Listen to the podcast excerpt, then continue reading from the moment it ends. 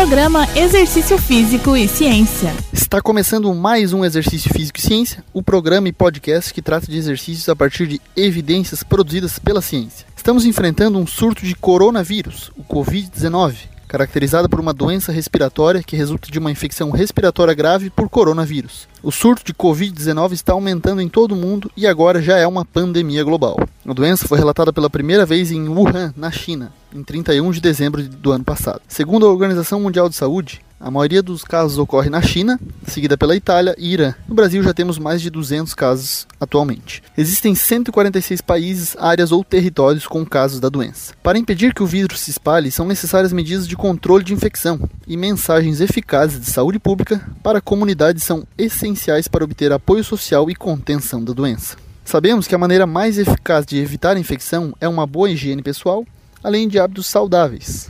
E hoje gostaríamos de focar no papel fundamental da atividade física o foco do nosso programa. Atividade física regular reduz o risco de uma pessoa contrair doenças transmissíveis, como infecções virais e bacterianas, melhorando a capacidade do sistema imunológico da pessoa. Enfatizamos a relação direta entre exercício e sistema imunológico, pois sabemos da importância dessa no combate às infecções que estamos suscetíveis. Devemos, portanto, manter nossa prática regular de exercícios durante essa pandemia, que o exercício melhora a competência imune de uma pessoa ao longo de sua vida. Gostaria, no entanto, de chamar a atenção para o fato de que as academias são consideradas locais de alto risco para infecções. São locais onde muitas pessoas vão para praticar diversas modalidades de exercícios. Embora os protocolos de gestão do Covid-19 já existam para dentistas em ambientes odontológicos, ainda não vimos um artigo publicado sobre Covid-19 em ambientes usados para exercícios e esportes. As evidências de artigo do nosso grupo de pesquisa indicam que o risco de infecção nesse caso para gripe e tuberculose, para indivíduos que participam de atividades físicas em ambientes fechados,